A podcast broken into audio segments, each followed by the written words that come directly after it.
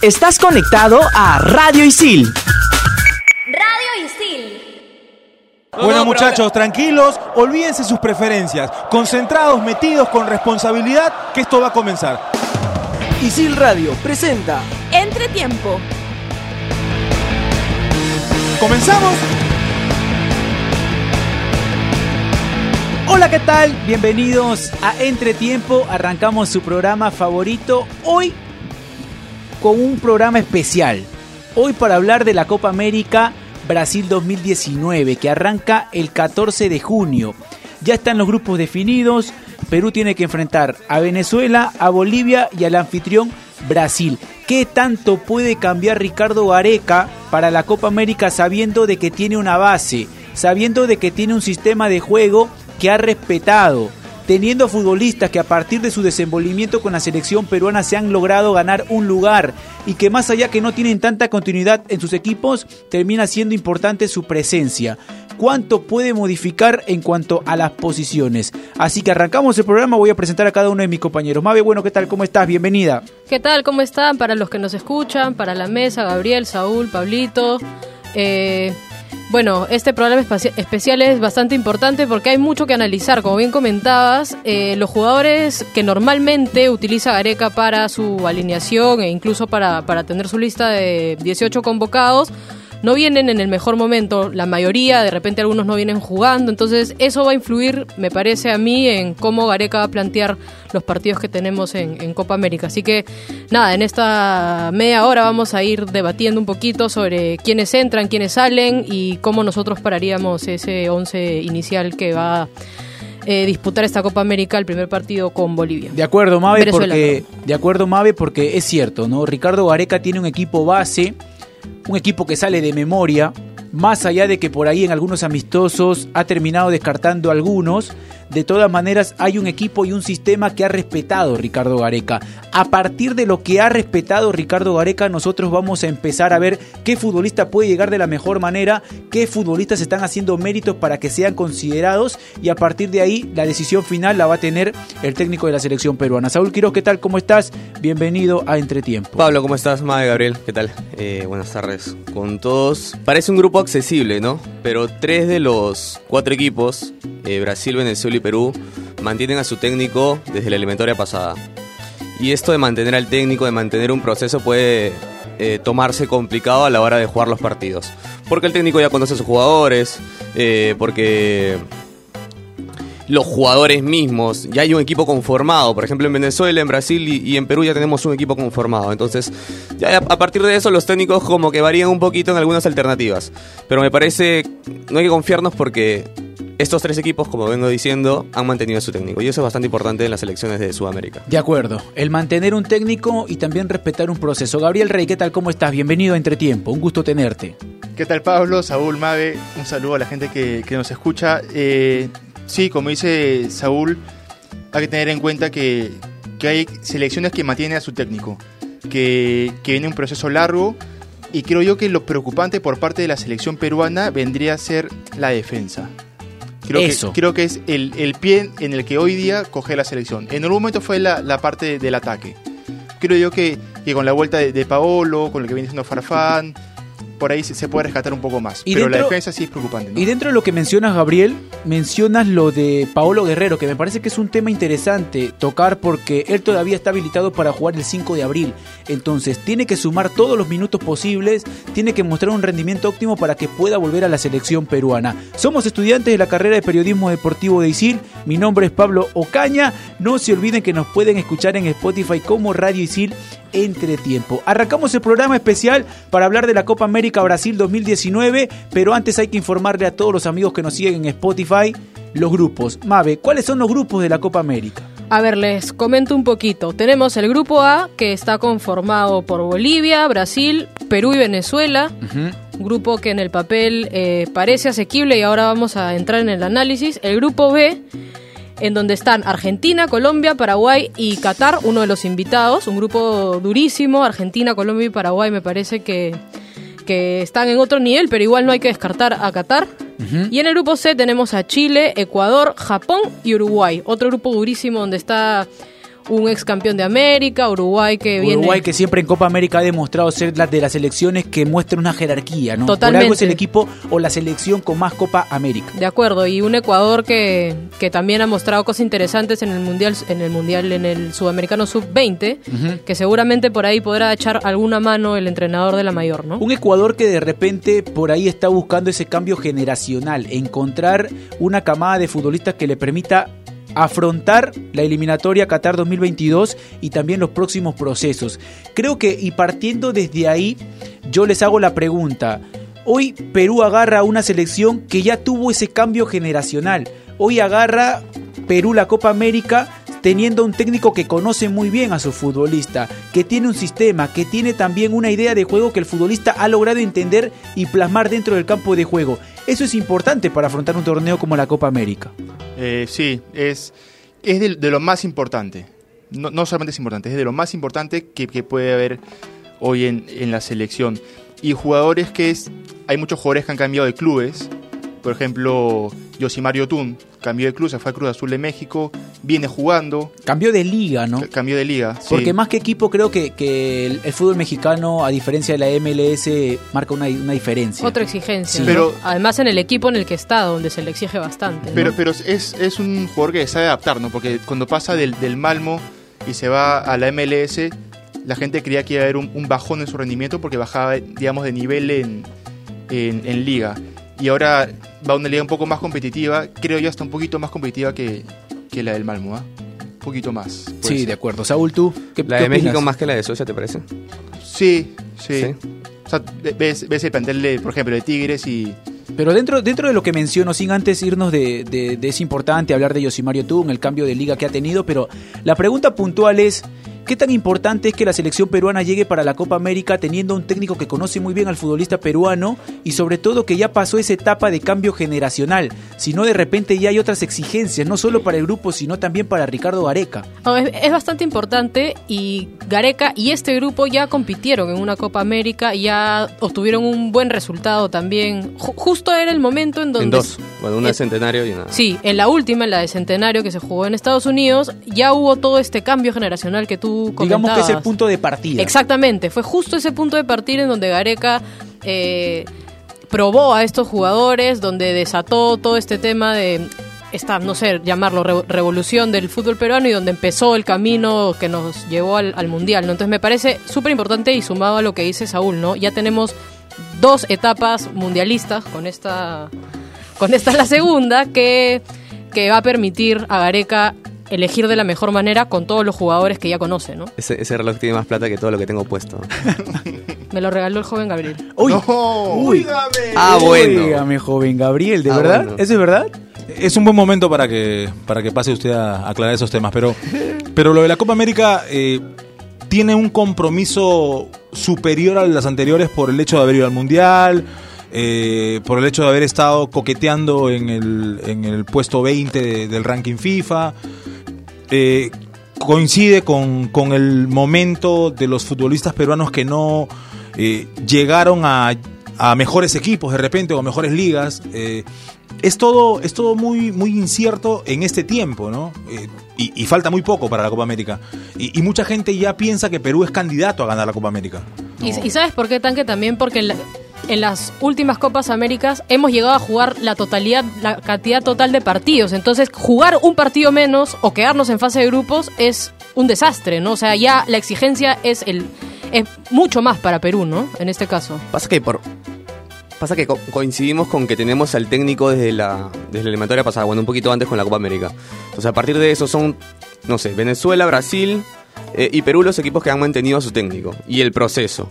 Eh, esto habla de que no sé si los tres equipos deberían hacer un mejor papel en la Copa América, pero por conocimiento de los jugadores y de lo que maneja ya el equipo, eh, por lo menos deberían tener un buen un buen torneo, ¿no? No sé qué tan bien.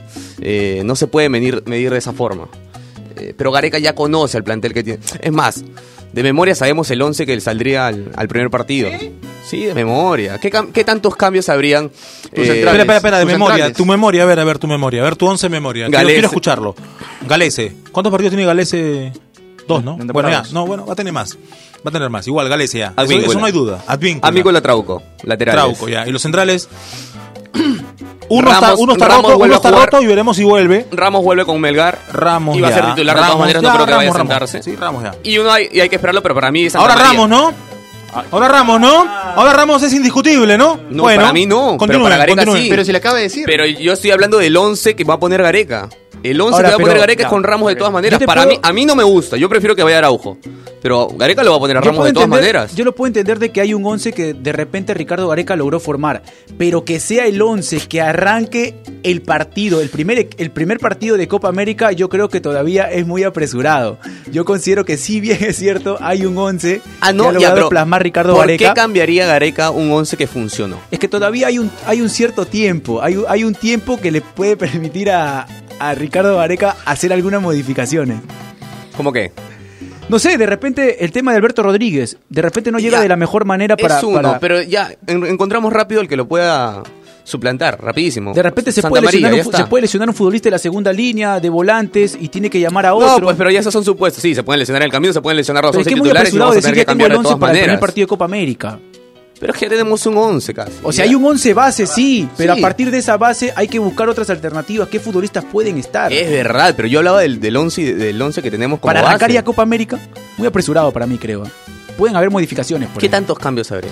No sé, de repente. No sé, Polo tendría que meter 50 goles para que se quede fijo Pablo Guerrero la- puede ser una de las alternativas, No, volver. eso, ¿qué Entonces ahí entra, la duda, ahí entra la duda si Jefferson Farfán puede jugar de 10, de repente Carrillo, ¿dónde, dónde entraría Cristian Cuevas? Si de repente lo manda al sector izquierdo y a la oreja Flores lo termina dejando en la banca, Pero, Pablo- o de repente Flores retrocede a jugar en la primera línea terminas, nuevamente con, terminas, con- Tapia, entonces. terminas coincidiendo que tenemos un 11 base. No, este, este, estás este- este- a este no le gusta, a este no le gusta Bueno. Yotun. A este no le gusta Yotun, porque quiere a Flores regresarlo al costado de Tapia.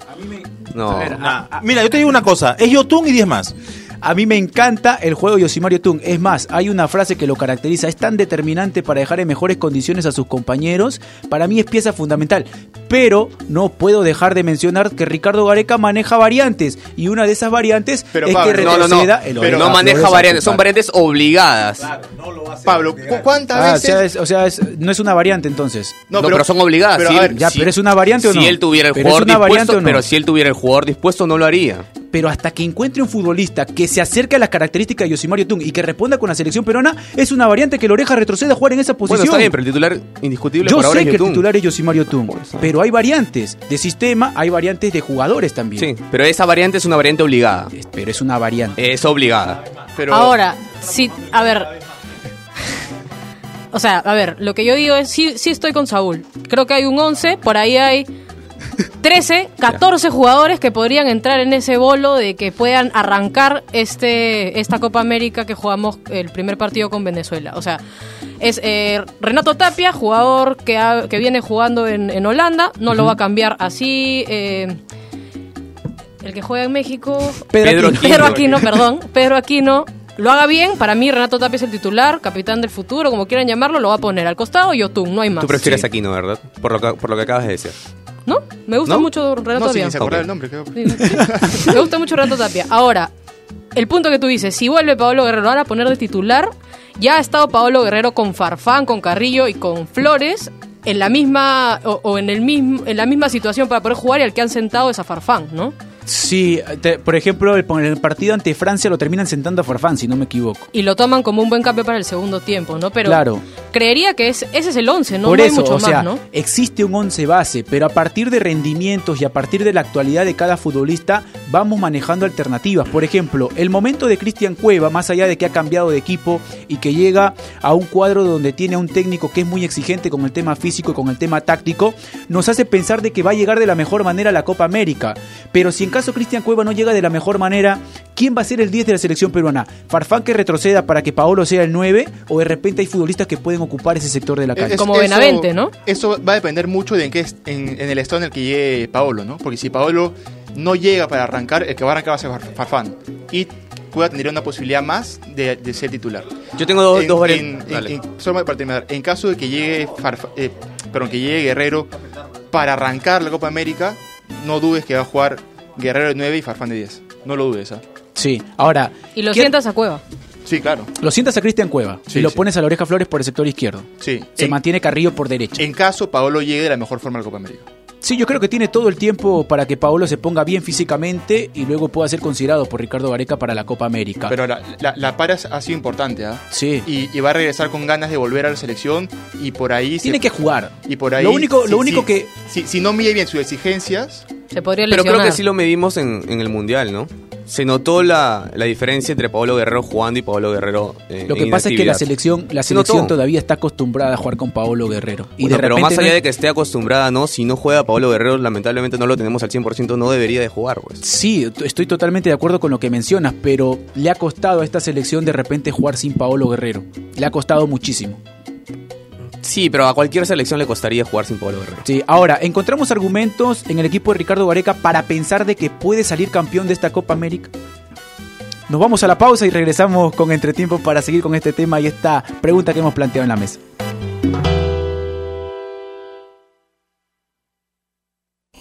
Radio Isil. Estás conectado a Radio Isil.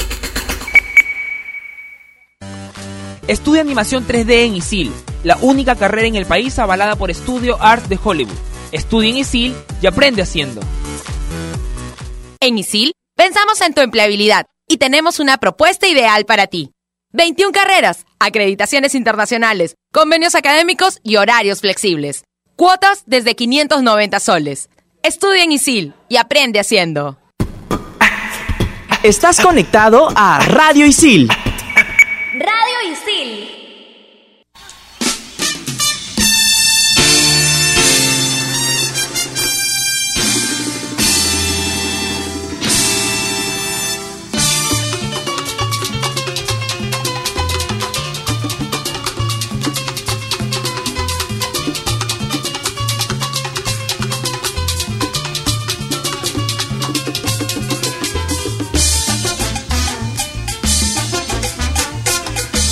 Continuamos con entretiempo y antes de irnos a la pausa planteamos una pregunta.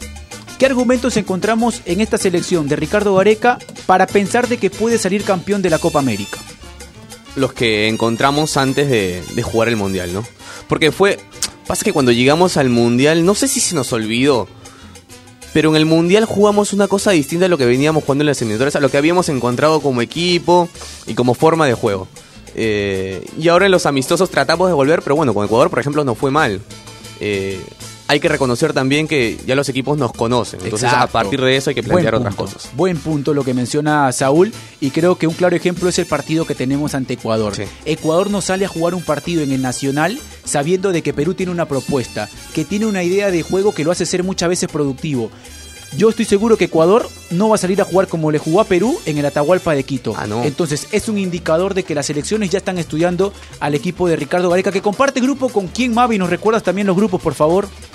Sí, claro. A ver, Perú comparte grupo con Brasil, que creo yo es candidato indiscutible porque mantuvo al técnico, por la calidad de jugadores que tiene y por la continuidad que tienen sus jugadores. Perú, Brasil, Bolivia y Venezuela. Por otro lado está Argentina, Colombia, Paraguay y Qatar. Y en el otro grupo está, en el grupo C, Chile, Ecuador, Japón y Uruguay. Po- Podemos hacer un jueguito hoy, ya, hoy. ¿Qué 23? Vamos, ya tenemos un 11 más, pero hoy, imagínate que Pablo Guerrero ya no llega. ¿A quién mandas de 9? ¿A Eh, quiénes mandas de 9? Por ahí ten- tendrías que mandar dos. Ahora, ¿no? Bulos está jugando en Municipal, anota goles. Iván Bulos puede ser una de las alternativas para esa posición, porque yo creo que Raúl Ruiz Díaz y Jefferson Farfán van a ser considerados por Ricardo Gareca como 9. como nueves, exacto. Ya. Después las variantes que puedan existir.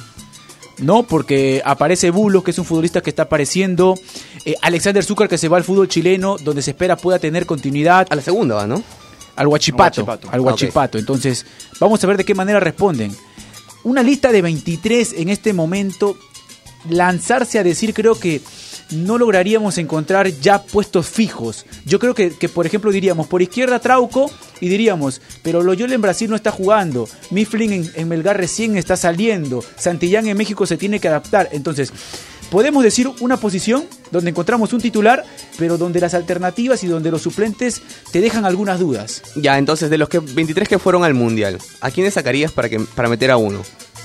Yo, por ejemplo, meto a, Ben- a Benavente dentro de los 23 ya. o, todas las de opinión personal, por gusto. Ah, sí, claro. Ah, yo sacaría a Loyola. Ya, mira, ahí, ahí tienes uno afuera, por Yo- yo, ejemplo. por ejemplo- Loyola afuera, metes a uno. ¿A quién mi, metes? mi duda sería el Chaca. Ok. mi duda sería el Chaca Arias y Cartagena, si es que quieres poner la lista de 23 que van al ¿Y a quién sacas en caso quieras meter al Chaca Arias? Por eso te menciono, Cartagena saldría y, Entra- y- entra y el Chaca Arias. al Chaca Arias para que pueda jugar en esa posición, pero sería cuestión de ver cómo Yo va tengo- evolucionando ese Yo tengo futbolista. dos nueves. Eh, Bulos y Ray Sandoval de nueve. Ray de 9. Ray de nueve. Mariano Soso recuerdo que en Cristal en el 2016 lo ubicó en esa posición. Ahora, yo les hago una pregunta, porque hemos hablado de Perú y los argumentos que por ahí nos hacen pensar de que puede salir campeón de la Copa América. ¿Qué otras selecciones tienen el plantel, tienen la jerarquía en futbolistas para pensar de que pueden salir campeón de la Copa América? Creo que está claro que Brasil, siendo el anfitrión, tratando de, lavarse sobre esa mala Copa del Mundo, diríamos entre comillas, porque se queda fuera con Bélgica, va a tratar de, de ser campeón. Las dos, ¿ah? Porque le fue mal en, en el 2014 y todavía no se levantan del Mundial del 50. Sí. O sea, Brasil tiene una deuda fuerte con su hinchada jugando torneos de local. Ahora, ah, exacto, la del 2014, el 7 a 1 que tiene con Alemania. Por ejemplo, encontramos a Brasil, Mave. Después, nos vamos a los demás grupos. Está Uruguay, que para mí también sigue siendo candidato. Siempre, ¿no? O sea, Cavani está lesionado, me parece, no, no ha venido jugando en París, pero. O sea, no, no es una lesión de consideración que lo saque de la lista. Entonces, con esos dos monstruos arriba, Cavani y Suárez, me parece que es candidato siempre. Además, atrás tiene a Godín, que viene jugando en Atlético de Madrid. A Jiménez. Y a Jiménez, dupla en el Atlético de Madrid, se, cono- se conocen. eh, está jugando en el Arsenal este Torreira. Torreira. Ahora, digamos, digamos, Mave, que Uruguay es de las selecciones que no ha sufrido tanto ese cambio generacional. No. Porque, a ver, Uruguay termina yendo a Sudáfrica 2010 y termina quedándose por poquito en Alemania 2006 porque se queda en el repechaje con Australia. Entonces, hablamos de una selección que ha logrado sostener una base, que ha logrado sostener a un técnico también, y aquí entra a tallar el tema del proceso, y que llega de la mejor manera para afrontar esta Copa América. Sí, sabes que y además... adem- sí. No, dale, dale, mal, por Ah, favor. solamente para complementar que además se ha eh, potenciado porque Eso. Uruguay no, no era un- una cantera de por ahí volantes creativos, incluso de primera línea, y ahora los tiene, ¿no? De, de la su- fue campeón sub-20 hace un par de años y ha potenciado, además de tener a los dos de arriba y a los dos centrales que se conocen eh, solamente con mirarse, ahora tiene un medio campo que, que eh, te- tiene opciones. ¿no? De el eso te iba a hablar. O sea, además de la garra, le ha agregado un poco de juego al, al equipo de Uruguay. Está Betancourt, que está en, en la Juventus y es más que titular a veces. Eh, y Torreira, ¿no? El del Arsenal, que de 6 es tremendo. Entonces. Y Carlos Sánchez, el de Santos, que por derecha va muy bien además. Los tres tienen mucho juego y además garra. Y además juegan, que es algo que Perú no tiene. O sea, están jugando, están en competencia en primer nivel, ¿no? Y en una competencia de alto nivel. De alto nivel, joven Gabriel. Sí, pero yo no descartaría a Argentina. Para nada. Nunca, con Para Messi nada. nunca. No, hasta sin Messi. Para No. nada. Argentina, por el simple, igual que Uruguay, por el simple hecho de ser Argentina, está un pasito más arriba que muchas selecciones Mira, las estadísticas de Argentina dicen que sin Messi en las eliminatorias fueron muchísimo menos.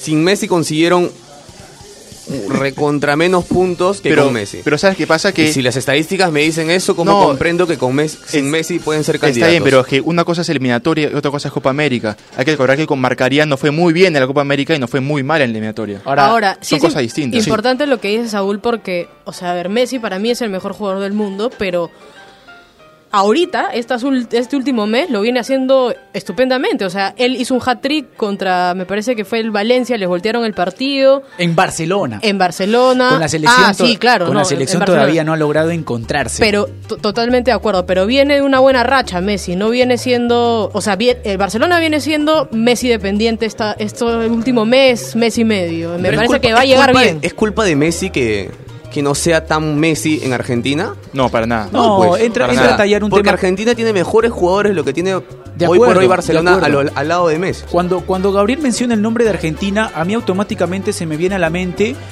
que Argentina es más candidato para la Copa América por sus individualidades que por un tema colectivo. Por ejemplo, hoy nosotros decimos que Perú tiene argumentos para ganar la Copa América más por un tema De funcionamiento. de funcionamiento y de un tema colectivo, porque no encontramos un futbolista que nos diga, no, te resuelve el partido en cinco minutos por más que nos ataquen todo el encuentro. Farfán en sí. Argentina sí, por ejemplo. Pero Farfán sí. No sé si Farfán, o sea, de repente Farfán en un determinado momento sí lo era, pero hoy este Farfán no creo que sea ese futbolista que, que si nos atacan 80 minutos en una jugada te lo, te lo, te lo termina liquidando. Sa- ¿Sabes qué pasa con Argentina? Que Argentina puede darse el lujo de dejar afuera jugadores como Higuaín, el Kun Agüero, Di María, Icardi, a unos monstruos que cualquier selección la quisiera En su momento a Dybala lo dejaron y se, fuera. se por puede dar el lujo de dejar a esos jugadores fuera. De acuerdo. O sea, yo creo que Argentina y, y Brasil ya tienen deuda en la Copa América. Sí. Hace tiempo, por ejemplo, Brasil mandaba al equipo C a la Copa América y en las eliminatorias mandaba a, los cracks. Hoy no. No. Hoy, hoy mandan a los cracks en los dos torneos. Hoy Brasil, si no gana la Copa América, es un fracaso más. Claro. Es un fracaso. Y ¿Te Argentina la. Copa América de Perú? Brasil y Argentina. Que Brasil vino con equipo B Claro. Sí. y la ganó como la ganó en la final Argentina cuando Tevez baila encima de la pelota y, y luego Zagallo dice nadie baila con campeón del mundo y, y se paran y comienzan a jugar pelota y estaba un tal Adriano que era suplente Y un, un Luis Fabiano también, ¿no? o sea malo Pero- o sea esos eran, esos eran los del equipo B de Brasil hoy el equipo B de Brasil a quién tiene ni el equipo A el equipo tiene a Vinicius Eso te iba a decir a mí. este, ¿Me entiendes? O sea, eh, son tiempos distintos, ¿ah? Ha cambiado mucho la cosa. Eh, pero igual el equipo de Brasil es mucho más potente que el de Argentina, ¿no? Argentina hace tiempo que no tiene, cuando menos una defensa que tú digas, ah, esta defensa para hacerle un gol está complicado. O sea, la defensa de Argentina es, es puro, Ajá. digo, pura revista. Antes era es, es la revista El Gráfico, ¿no? O sea, es figuritas y, y nada más. Este, hoy es, es una fuente inagotable de promoción de los canales para que los futbolistas argentinos lleguen a Inglaterra o lleguen a... Tampoco es que sean... Yo no creo que, que Rojo sea... ¿Me entiendes? Mercado no es más que vinculante. Mercado... Mercado no es más que Corso. ¿Ya? Este...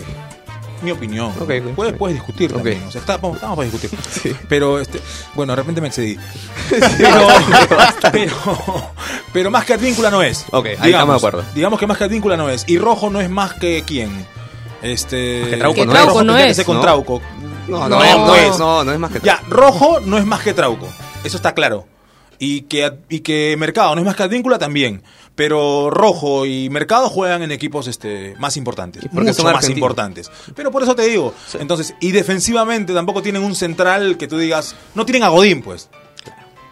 Godín y Jiménez que, que en Uruguay tú dices, no, estos son titulares en cualquier equipo. Y, hace rato, de Samuel y Ayala, creo que ¿En qué selección del mundo no serían titulares Godín y, y Jiménez? Digo. No, Creo que ninguna, no. De Creo- Sudamérica. Eh, Ah, ya, en Sudamérica, Alemania. ninguna. Eh, y la otra diferencia es que con Neymar en Brasil se potencia. Algo. Espera que este quiere pelear conmigo. En Alemania, ¿quiénes son los centrales de Alemania? No, no, no, pero lo menciono porque... Pero ¿quiénes son los centrales de Alemania? Dice que en Alemania no. No, no, no, no los tengo ahorita los centrales de Alemania, pero... Bueno, no discuta lo que no sabe entonces. No, no, no, pero, pero yo no voy a partir de nombres, yo voy a partir de estilos. Hoy en Alemania hay un estilo totalmente distinto. Pero bueno, pero bueno. eh, a ver, ¿qué otras selecciones por ahí aparecen? Colombia-Chile. Me parece que Chile está en un proceso de, de- de ese Renovación. cambio- sí. Nada más para, para aportar. Es Antonio Rodiga, es uno de los ¿Cómo? centrales de ¿Cómo? Uno de los Chelsea, ¿no? centrales del sí, el central del Chelsea, Es el central de es Rodiga, Rudiger. Rodiga. Es Rodiger si quieres, pero es Rodiga.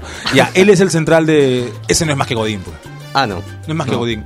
Pero son los otro- centrales, Y el otro es el central grandote, el, de, el del Bayern. Zul. Eh, Zul. Hummel, señorita. Sola, sola. Y el otro es sola. Este, es sola y. Y Rodiga. Y, y, y por ahí, y por ahí Boateng en algún partido. A pero, ver, digamos, Zule no es más que Rodríguez. ninguno de los tres es más que, es más que Godín. Tanque, es, es- hay un pata que se llama Schweinsteiger. No. Hace poco. llama, sí, en los nombres Sí, sí, sí. Este, mi culpa. Ahora, hablábamos del tema de, de Chile y de Colombia, por ejemplo. Colombia sigue siendo candidato para la Copa América. Tiene equipo, ¿no? Eh, Col- Colombia siempre pasa es que yo candidato. lo dejo fuera de los candidatos. Yo, por ejemplo, lo dejo fuera de los candidatos. Por el cambio de, Hoy por el cambio de técnico, por ejemplo. porque mm, no funcionó tan bien en el mundial. Para mí Colombia sí es candidato, siempre va a ser candidato, aunque sí coincido contigo en que le puede venir abajo un poco el tema del cambio. Chile no. Chile no, porque es- está en toda la etapa de renovación, en donde me parece que no se han terminado de encontrar. Y probablemente siga con el mismo equipo este este que apareció en el último mundial, ¿no? Ahora, Va, perdón, el, No, que en va, el- va- el va a mantener algunos futbolistas como Vidal, por ejemplo. Yo creo que, que no le que- es que no le queda otra. Porque Claro. la próxima generación. Pero todavía no están para jugar esos futbolistas. Eh, por O sea, eso, lo por que eso. hemos o sea, mencionado, ahora, el y tema esos pasa de los tienen la capacidad de ser campeones. No sé si O sea, encuentre- Ese equipo conformado Claro. que se encontró en algún momento tiene la posibilidad de- ejemplo, de, yo ser no, sé si, yo no sé si por ahí encuentren a un Marcelo Díaz, ¿no? ¿Tendrá el tiempo Chile para encontrar un Marcelo Díaz para que el funcionamiento de, de, de esa no me preocupa tanto. La pregunta es, ¿tendrá un tiempo para conseguir un, un, este, un Vidal. No, pero, pero hablo de la Copa América, ¿no? O sea, para la Copa América Vidal va a estar de todas maneras, pero Marcelo Díaz por ahí ya no. Claro, y ahí están poniendo a Matías Fernández. Y, y lo que, está, que no, ya y- está, ah, ya no, está y- de pasada. Y, ya. Medel está jugando de 6 cuando Medel de repente por momentos terminaba jugando como líbero o de central. Sí. Hablaban de Marcelo Díaz, que es un excelente jugador. En el mejor momento de Matías Fernández no fue titular este, y ahora lo, lo- lo es por circunstancias. O sea, no es porque sea mejor que el otro, No. sino porque Díaz se retira, o sea, ya no, ya no, ya no, ya no está igual. Eh, igual Charles Aranguis, o sea, que decíamos Charles. Eh, pero, pero digamos que, que Chile no, no tiene la misma potencia. ¿Qué pasa, Pablito? ¿Todo bien? No, me- no, simplemente por ahí algunas risas que se pueden generar en el programa, ¿no? Que siempre, que siempre es importante para, para que haya una buena, una buena armonía. A ver, les hago esta pregunta para ya terminar el programa. Una final de la Copa América. ¿Qué equipos? A ver, Saúl. Yo digo, yo digo los que pasan por los grupos. Pasa Perú, Perú Brasil de todas maneras. Eh, de todas maneras, ¿ah? De todas maneras. Y me mira, Eh, ¿no? Pero ¿por qué lo miras a Gabriel y le dices de todas maneras y levantas el tono de voz? Porque no le tiene fe. Ah, ya. No, lo que pasa es que yo le tengo un poco más de fe a Venezuela que tú, pero. Sí, pero no es más que Perú. pues. Pero ya, Saúl, ¿quiénes pasan? Grupo A. Perú Brasil. Grupo B, donde está Argentina, Colombia, Paraguay y Qatar. Argentina Paraguay. Y grupo C, Chile, Ecuador, Japón y Uruguay. Uruguay. Guarda con Japón, ¿ah? Uruguay Chile. Ok. Gabriel. Eh, en el, ¿Sí? el grupo A, yo igual que Saúl, ¿no? Le voy a. Perú-Brasil. Perú-Brasil, sí. Grupo B. Eh, Argentina cerrado. Y Colombia, sí. Porque para, Paraguay. Le, le falta mucho todavía a Grupo Paraguay C, para ser el, el- el Paraguay de antes. Y grupo C, Chile y Japón. ¿ah? A ver, ¿alguien tiene buena memoria Ur- o alguien, Uruguay y tiene, Japón, alguien perdón. tiene libre para apuntar en este momento? ¿Alguien tiene libre para apuntar? Y si de pasada me arreglan esto. ¿Alguien tiene libre para apuntar eh, los pronósticos de la gente? Podemos hacer una pollita, ¿no? Este, a ver, ¿quiénes son los clasificados? Tranquilos, los clasificados, no el campeón. Los Paso a paso, paso a paso. Claro. A ver a cuántas le chuntan y, y a ver este cuánto nos llevamos. Este, sí, Edu- Eduardo, este Carlos, eh, ahí con la con la gente para, para apuntar. Eh, a ver, Pablo Caña dijo. No dijo todavía. No, no, no. El que dijo no, primero fue dijo Saúl. Saúl. Saúl A ver, dijo- Saúl dijo Perú y Brasil. Perú Brasil, Argentina Paraguay y Uruguay Chile, dije. Uruguay, Chile. Joven Gabriel dijo. ¿En ese orden o cómo, cómo estamos No, no, no. haciendo? son los dos que pasan, Ok. Maga. A ver, joven Gabriel. Eh, Perú-Brasil. No, nadie. Perú-Brasil, Argentina-Colombia ¿Por qué? y Uruguay-Japón. A ver, yo voy con Perú, Brasil, eh, Argentina, Colombia y en el grupo C voy con Uruguay y Ecuador.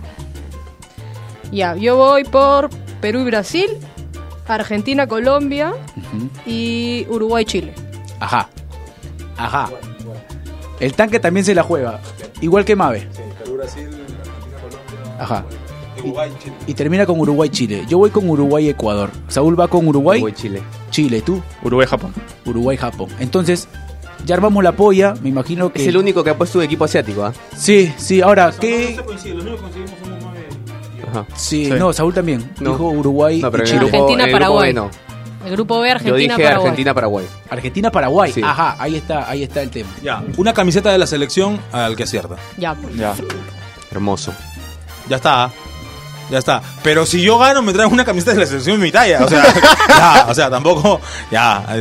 Tienen, tienen chamba, tienen Está chamba. bien, está bien. Este, Alberto, ya para el otro programa ya tu apuesta, ¿ya? Este, ya despide. Bueno, nos tenemos que ir, nos estamos reencontrando la próxima semana para seguir con Entretiempo. Este fue un programa especial por la Copa América Brasil 2019. Chau, chau.